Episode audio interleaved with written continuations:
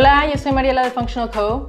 El día de hoy te quiero contar, contar, una historia de éxito sobre un perro, porque los perros y los gatos también obviamente requieren apoyo con la salud y lo que te voy a comentar solamente es mi observación personal, mi opinión personal, no es una recomendación médica, no soy veterinario.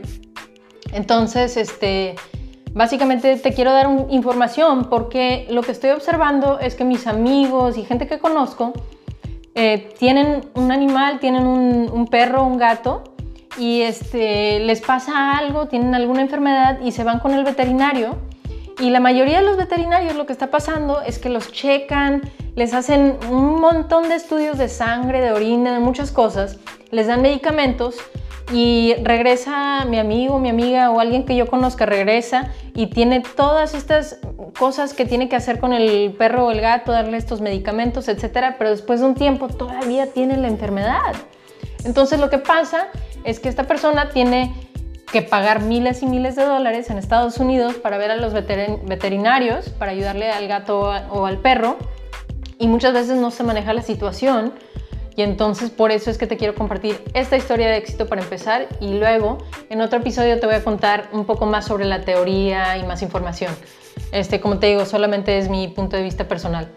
Ahora, el gato de mi hermana, perdón, el perro de mi, mi hermana, eh, básicamente tuvo en, en el paladar un crecimiento, ¿verdad? Una bola que le creció hasta este tamaño. Eh, y se asustó, entonces fue con un veterinario y le dijo, ¿sabes qué? Este, tenemos que cortarlo y le tenemos que dar radiación y quimioterapia eh, por si acaso, por si es cáncer. Entonces mi hermana se asustó, me habló y le dije, ¿sabes qué? Hay un veterinario en, en Atlanta este, y en Atlanta, Georgia, en Estados Unidos, y él practica, él es totalmente entrenado como veterinario, pero él eh, practica medicina natural. Entonces aplica muchos remedios o muchas maneras de ayudar a un, a un perro o un gato a través de remedios naturales. Entonces le dije, yo hablaría allá o me iría hasta allá y a ver qué te encuentra o cómo te puede ayudar él en vez de hacer este tipo de tratamiento. No solo porque le iba a costar miles y miles de dólares para hacer este tipo de tratamiento, sino porque no sé realmente si era cáncer y además de eso, la calidad de vida, aunque fuera cáncer, la calidad de vida por haberle dado quimioterapia y radiación al perro baja extremadamente. Entonces dije, vamos a ver si podemos evitar eso. Entonces fue hasta Atlanta, llevó a su perro, se fue hasta Atlanta y, el doctor allá se llama el doctor Cameron Moorhead. Y entonces este, ese veterinario lo checó, le hizo una evaluación, se quedaron ahí varios días en Atlanta y este, le dijo, ¿sabes qué? Una de las cosas que tienes que hacer es cambiarle el agua y cambiarle la comida. Y este, el agua, em, más que nada, dijo, ahí él dijo, ah, yo veo que los perros y los gatos tienen mucho problema por el agua, porque le dan, les dan agua de la llave. Y el agua de la llave tiene mucho, muchas toxinas, básicamente, ¿verdad? Y, y eso afecta la salud del perro. Entonces eh, le dio unos suplementos, unos homeopáticos para desintoxicarlo, etc. Regresó y le cambió el agua a una agua más filtrada que no tenga todas esas toxinas.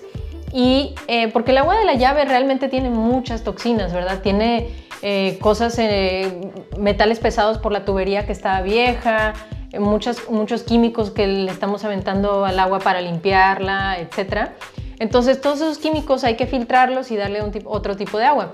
Hicimos ese cambio, o mi hermana hizo ese cambio, y además de esto también le cambió la comida a algo mucho más este, limpio, ¿verdad? ¿A qué me refiero? Por muchas comidas que vemos de los, de los perros, como las croquetitas esas, eh, tienen demasiados ingredientes y en realidad no está hecho para la salud del animal, sino solamente está hecho porque es barato y no es lo ideal para que pueda mantener la salud del perro, ¿verdad?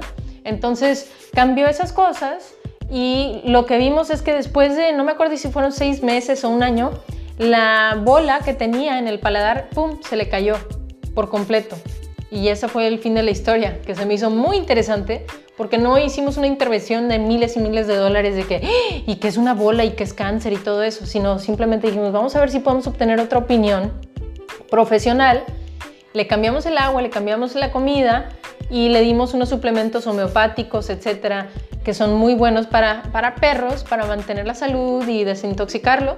Y solito se manejó el problema y se me hizo muy interesante. Te quería compartir esa historia porque en realidad los perros no, están, no se están metiendo a, a agarrar una galleta, ¿verdad? O algo así solitos. A menos de que nosotros se los estemos dando, los perros solamente van a comer lo que le damos. Y la comida tiene que ser de muy buena calidad y el agua también tiene que ser de muy buena calidad, porque mucha gente ni piensa en el agua. Dice, bueno, agua es agua, ¿verdad? Se ve transparente, ¿cuál es el problema?